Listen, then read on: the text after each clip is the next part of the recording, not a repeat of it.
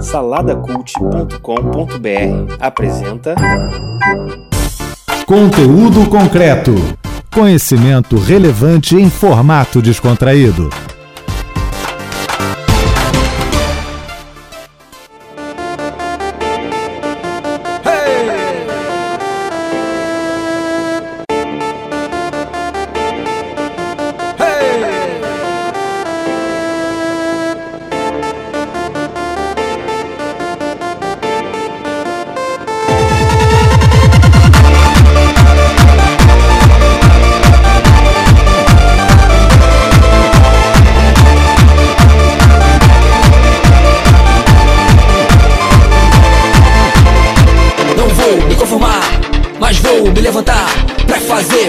Diferença. Não vou me adaptar a uma geração corrompida.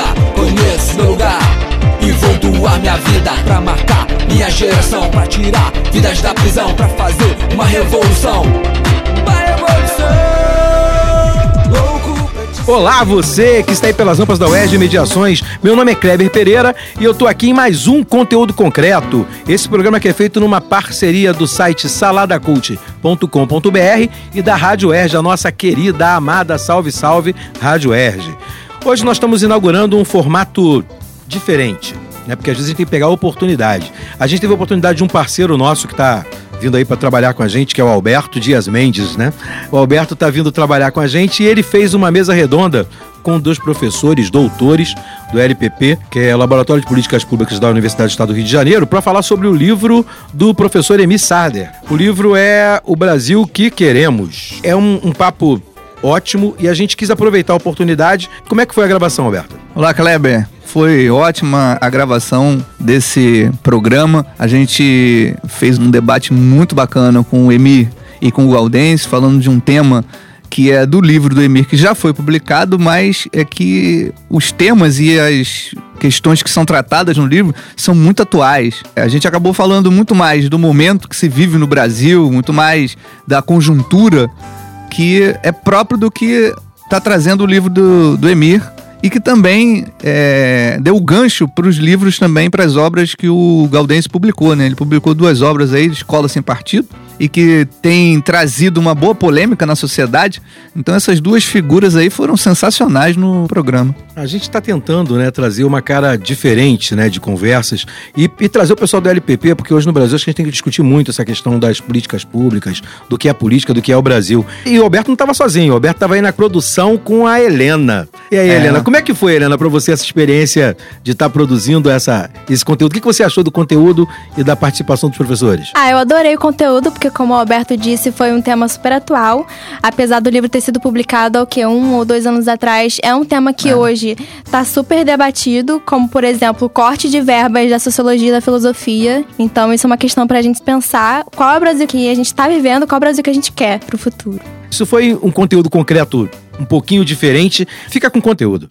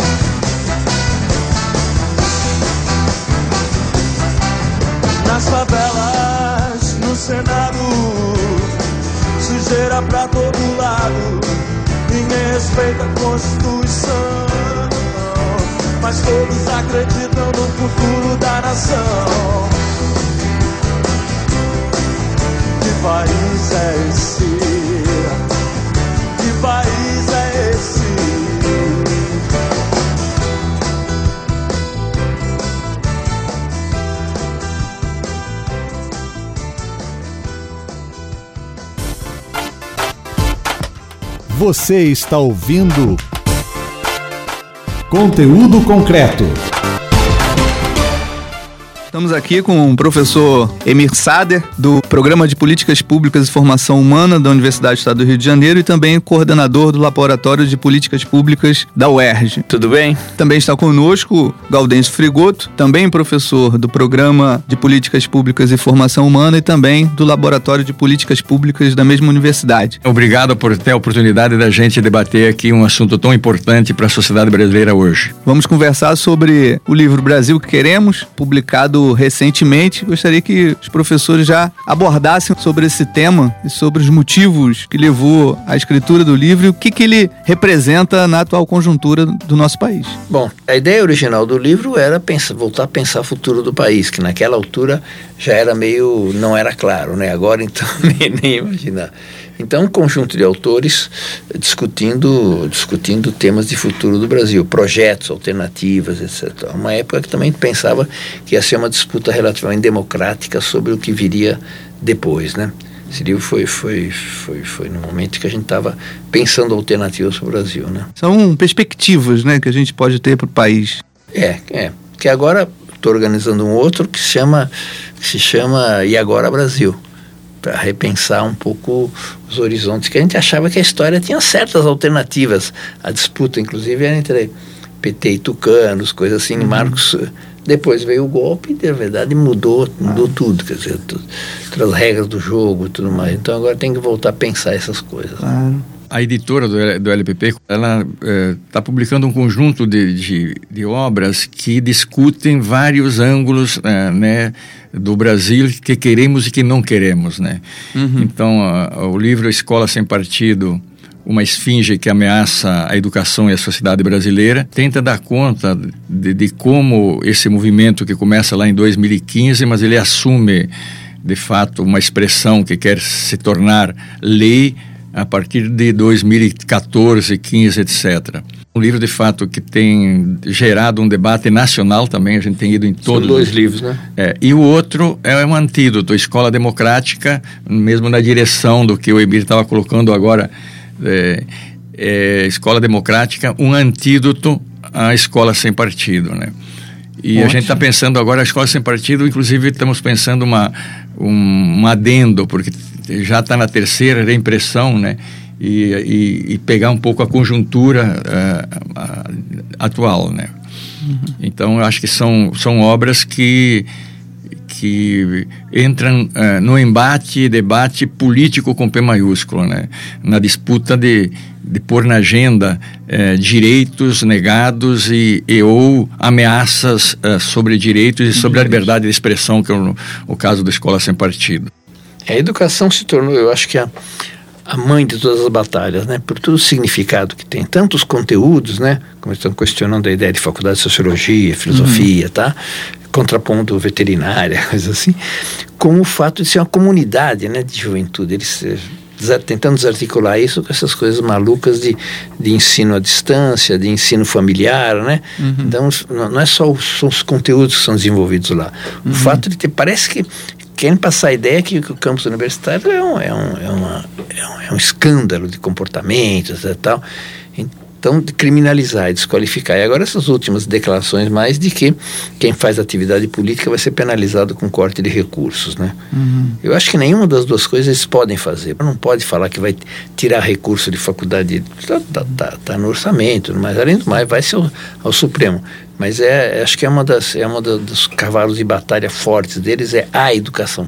Isso não, não caracterizaria o, o Emílio Gaudense uma chantagem política do governo com relação à sociedade como um todo? Quer dizer, o governo não estaria dessa forma chantageando, ao chantagear a universidade, chantageia também a sociedade. É, se não fizer o que, eu, o que eu penso, então corta os recursos. Como é que a gente pode caracterizar a atitude de um, de um governo dessa forma, que é também, creio eu, é, é algo é inédito na história desse país, né? Eu acho o seguinte, né, que aí tem, teria que analisar que os grandes ah, ah, autores intelectuais do golpe eh, de, de 2016 pensavam em que esse, esse, esse movimento 2016 a 18 prepararia o terreno das reformas para via céu aberto, né? Que na verdade é o, é o, é o bloco da década de 90 que começou a, as reformas neoliberais. Só que o efeito, como se analisa, né, gerou que deu um governo já não de direita, né, mas de, de extrema direita, né? Uhum. E que tem, eu acho, o foco, por isso que a universidade tem o foco é, na crítica ao pensamento crítico, né? É, quando se dizia lá nas passeatas de 2013 e 14, Petralha, Petralha é um signo, uhum. né? Hoje, Petralha não era só destruir um partido, né? Mas era destruir também é, o que representava do ponto de vista de pensamento crítico, etc. Mas eu acho que é um que tem aí uma composição é, que eu é, costumo juntar três fundamentalismos: o econômico, que tudo é mercado, né? O político que não existe adversário, existe inimigo a abater, né? E o religioso que subordina a ciência à, à metafísica, à religião. É, e mais que isto, é, subordina o Estado laico, né? que busca subordinar o Estado laico. É, eu li uma pequena síntese de uma conferência que o Luiz Antônio Cunha vai dar no, aí em, em Pensar o Brasil, que é um, um grupo de BH, ele dá, mostra exatamente seis, seis pontos que, que, esse, que esse núcleo, que é o núcleo do Ministério da Educação, é, é, o, relações exteriores, é o próprio o núcleo Bolsonaro, enfim, é, e o núcleo de, de, dos direitos humanos, né? É, seis pontos é, contra a, a, a, o Estado laico e a secularização. Primeiro é, é retomar o ensino religioso. Segundo, moral e cívica. Terceiro, combate à questão de gênero. Quarto, escola sem partido. Quinto, a militarização das escolas. E sexto, e sexto as escolas domiciliares. Então isso é, é mais que chantagem, né? Um projeto. Dizer, é um projeto, é, um, é por isso que, a, a, como diz o Emir, a medula é atacar, digamos, o campo do pensamento e da educação. Eu acho que os instrumentos deles são, por um lado, a criminalização, né? Por isso o negócio da, do caráter sagrado da propriedade privada. Então, MST, MTST, tá, afeta a propriedade privada, é terrorista e tudo mais. E o outro, o núcleo do governo que tem a ver com o Estado policial, centralizou a Receita Federal. Então, eles estão manipulando não só dar, dar dinheiro, mas é processar por falta de prestação de contas aqui e ali. Vão fazer isso com, com sindicatos, com partidos, com instituições, né? Asfixiar. Asfixiar. Acho que um é, um é não dar e o outro é processar e criminalizar por falta de prestação de contas, né? O que, que tem a Receita Federal que está no Ministério da Justiça, né? Porque é um instrumento de, de, de, de, de criminalização mesmo, né? Você está ouvindo conteúdo concreto.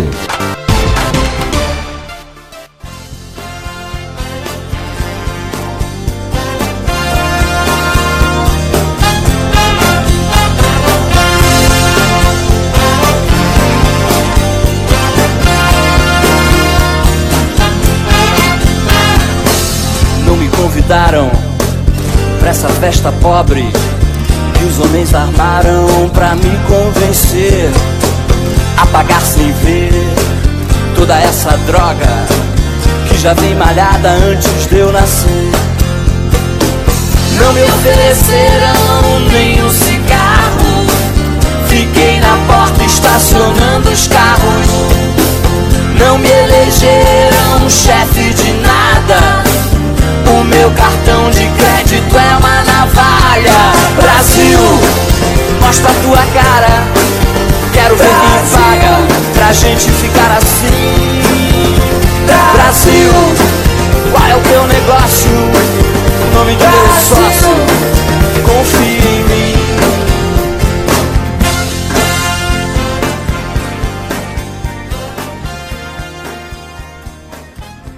Tem um dado do ponto de vista também do, do, que vem acontecendo de desconstrução, né? Porque o próprio presidente falou que o primeiro passo, e o, e o ministro da Economia, é desconstruir. Então, o que, que a gente está vendo, por exemplo, do ponto de vista das universidades e dos institutos, que são as universidades públicas criadas a partir de 2006 e 2007, né? É, como a Fronteira Sul, a Pampa, Recôncavo Baiano, enfim, todas elas têm por trás um, aspecto de, de sujeitos e movimentos sociais que não estavam presentes, a interiorização, etc., a inclusão de quilombolas, índios, etc. O que está dito que é meritocracia. Portanto, essas universidades são o foco. Né? E a outra, que também saiu um livro aí pela, pela editora da LPP, que é sobre os institutos federais. Né? É, os institutos federais estão em todo o Brasil e, e, um dos aspectos mais importantes, com todos os problemas que possam ter, é a interiorização. E dentro deles, exatamente, alunos de escola pública, quilombolas, ribeirinhos, etc. E, e estas estes projetos estão no foco da desconstrução. Além, obviamente, das universidades clássicas, mas ali nós vamos ver que o corte é, e, e, digamos, o, o, asfixiar vai ser extremamente forte. Além disso, a gente estava discutindo agora de que é, o presidente fez uma declaração que ele não tem nenhuma obrigação de é, colocar como reitor alguém que é da lista tríplice ou não. Qualquer cidadão ele pode colocá-lo como reitor da universidade. Então, nós estamos vendo ali é, esse, esse ataque frontal ao pensamento e, e, e, ao controle, né? É tomada de território, né? No fundo... É, um carro-chefe é a ideia de que a, a, educação pública doutrina, né? Ele fala doutrina. Ele é o, o, que o, o que o outro pensa doutrinação e a ideologia, mas é a ideia como se fosse um imenso aparato para formar militância, né? Uhum. Então mim, é, ele fala tem que ter resultados, é, desqualificando todo o conjunto do sistema público de educação como se fosse preparação de. Daí a obsessão com Paulo Freire e tudo mais. É, tem que desmontar isso e, ter resultados imediatos, né? Como ele falou. É, essas, essas obras que o Emir apresentou, que o Gaudêncio apresenta aqui para nós, já são a prova da produção que a universidade tem. Né? A universidade pública produz e produz muito. É, talvez seja isso né, que vocês estão colocando. O problema é que ele quer é, apontar. Ele falou muito é levianamente que esse pensamento não fazem pesquisa, não é, fazem pesquisa. É. Essa é a prova, essas obras que vocês, que vocês é, trazem para nós, né, e a ampla publicação do, dos institutos federais, inclusive. Não, e, e o pré-sal, o pré-sal é um monumento de criação para poder chegar lá através de engenheiros do setor, formados no setor público, né?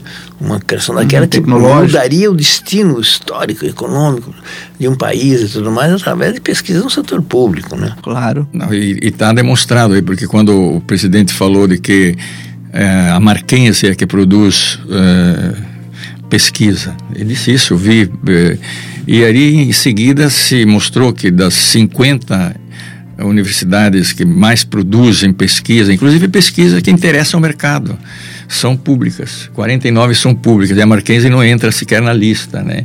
Então, nesse sentido, sim, há também uma irresponsabilidade, uma, uma chantagem, né? E que é colocada para o grande público. Mas eu acho que o foco, né? Aquilo que o Luiz Fernando Veríssimo, acho que captou muito bem lá em 2015, quando ele escreve aquele texto O Ódio, né? É, e ele vai dizer o seguinte, que hoje é, quem discute justiça social, direitos, é signo de ser inimigo, né? É um pouco... Então, uhum. o Brasil que queremos é tudo é tudo isso que não está acontecendo, né? É aquilo que a, própria sociedade brasileira vem construindo uh, no embate e na conquista de direitos e que não e que não e que não se resume às últimas décadas, né? É um acúmulo uh, dos movimentos sociais, da classe trabalhadora, etc., da a própria expansão da pós-graduação, das universidades, etc. é um Brasil, sim, é um Brasil que tem um, um sinal contrário do que nós estamos vivendo, né? Acho que no olho do furacão das ações do governo está educação pública, o setor está tá, também muito mobilizado, bancos públicos, né? Desarticular os setores públicos e Petrobras. São os três assim, os três. Três, três vítimas muito privilegiadas. Desmontar patrimônio público que deu certo, tem que mostrar que não deu certo, né? Uhum. É, educação pública e, e acabar. Você não faz política social, não precisa de bancos públicos, né? Então, na verdade, desarticular que a Caixa Econômica chegou a ser o maior, segundo maior banco do Brasil, alavancada pelo Minha Casa Minha Vida, né? Então, é, tem a ver diretamente com você desarticula a política social, na outra ponta você acaba com a Caixa Econômica, uhum. acaba com o Banco do Brasil, né? E, e, outra ponta é a saúde, né? Na verdade, não é uma reforma da, da assistência social e da Previdência, é o fim né? É o, é o cerceamento, né? Eu até estava comentando de que é, isso me lembra, eu estava começando um pequeno texto e vou escrevê-lo, a, a- a reforma da Previdência, a revogação do direito de viver, que é uma expressão do Polanyi, é, ao, ao comentar é, a lei dos pobres eh, na Inglaterra e a questão do roubo da lenha na Alemanha, que é bem saído que coloca no, no livro eh, sobre, sobre o, o roubo da lenha. Então ele diz a revogação eh, do direito de vida dos pobres que eram protegidos, digamos, por uma política pública, né, no- mas era na verdade lá um, todo um processo comunitário. A revogação para entrar as leis de mercado era revogar o direito de viver. Eu acho que nós temos um conjunto de medidas, né, da saúde, da educação, mas sobretudo saúde, né, que é a reforma da previdência é uma síntese de, de que tudo é mercado. né? O corpo é mercado e a vida é mercado e, e portanto, eh, eu acho que a expressão do Polanyi se aplica muito também ao desmonte do, do- do- do- da, da saúde, né? E a filosofia e sociologia estão nessa mesma É, carreira, né? Pa- Me lembro um professor de filosofia, né, que eu fiz filosofia, não falava. A, a- a filosofia não serve para nada, né? Você é uma coisa tal, sem a qual o mundo seria tal e qual. Só que ela discute o significado das coisas, né? Então, mas a questão do Chile, que a reforma da Previdência, o modelo de lá, era dos países menos desiguais na América Latina, como Uruguai, Costa Rica, tá, passou a ser dos mais desiguais. Não tem previdência pública e o dado mais doloroso de tudo isso é altíssimo índice de suicídio de idosos. Quer dizer, o cara chega numa hora em que ele não consegue comprar remédio, não consegue parar, suicídio. Um negócio dramático. Outro dia tinha uma, uma senhora aí, eu não sei se era no metrô aqui do Rio, que ia suicidar, conseguiram Aham. segurar, né? Aham. Porque é aquela situação limite, ainda mais está vivendo mais tempo, com menos recursos e agora desamparado. É, eu acho que tem que entender, né, que é, se desmonta a proteção social, é, primeiro nós temos 60% das famílias, ah, 60% das famílias são ah, endividadas. A renda média do Brasil é 800 reais. E aqueles que podem é capitalizar vão capitalizar para o banco. Então é, é uma. O termo que eu uso eh, são três termos: é a estupidez, tudo é mercado. Isso é o Galino, que diz um, um sociólogo italiano. A insensatez e a insanidade. Eu acho que nós estamos vivendo um amálgama. Como dizia o Shakespeare, tem uma lógica nessa loucura, né? Que é a acumulação financeira. Quer dizer, o escândalo, o dinheiro existe, não é preciso tomar dinheiro de ninguém, né? Só que está na mão dos bancos que não, não tem investimento produtivo. Fim do, fim do dia está a balança, Bolsa de Valores, cresceu não sei quanto, não produziu nenhum bem, nenhum emprego. O dinheiro está aí, só que está na mão Exato. de quem não investe, quem Exato. não cria emprego, quem não cria bem, né? É, depende do projeto que você financeira, tenha, né? acumulação financeira é ociosa. Obrigado, Emir. Obrigado, Gaudêncio. Muito obrigado, tá? Obrigado. É isso aí, você ficou com conteúdo aí. Pô, Alberto, gostei da experiência. Valeu. Você... Ficou muito legal. A Muito Helena, legal. é. Show de bola. Helena foi show Muito de bola, obrigado, né? hein, Helena. Eu que agradeço. Ah, e pra você que ficou aí com conteúdo concreto, curtiu aí, fique com Deus e até a próxima. Conteúdo concreto. Apresentação: Kleber Pereira. Moderadores: Roberto Rodrigues e Max Gama. Equipe técnica: Daniel Barros, Gleidson Augustos e Eduardo Sobral. Locução: Vitor Quaresma. Produção: Rádio Erge e Salada Cult. Realização: Centro de Tecnologia Educacional CTE SR3.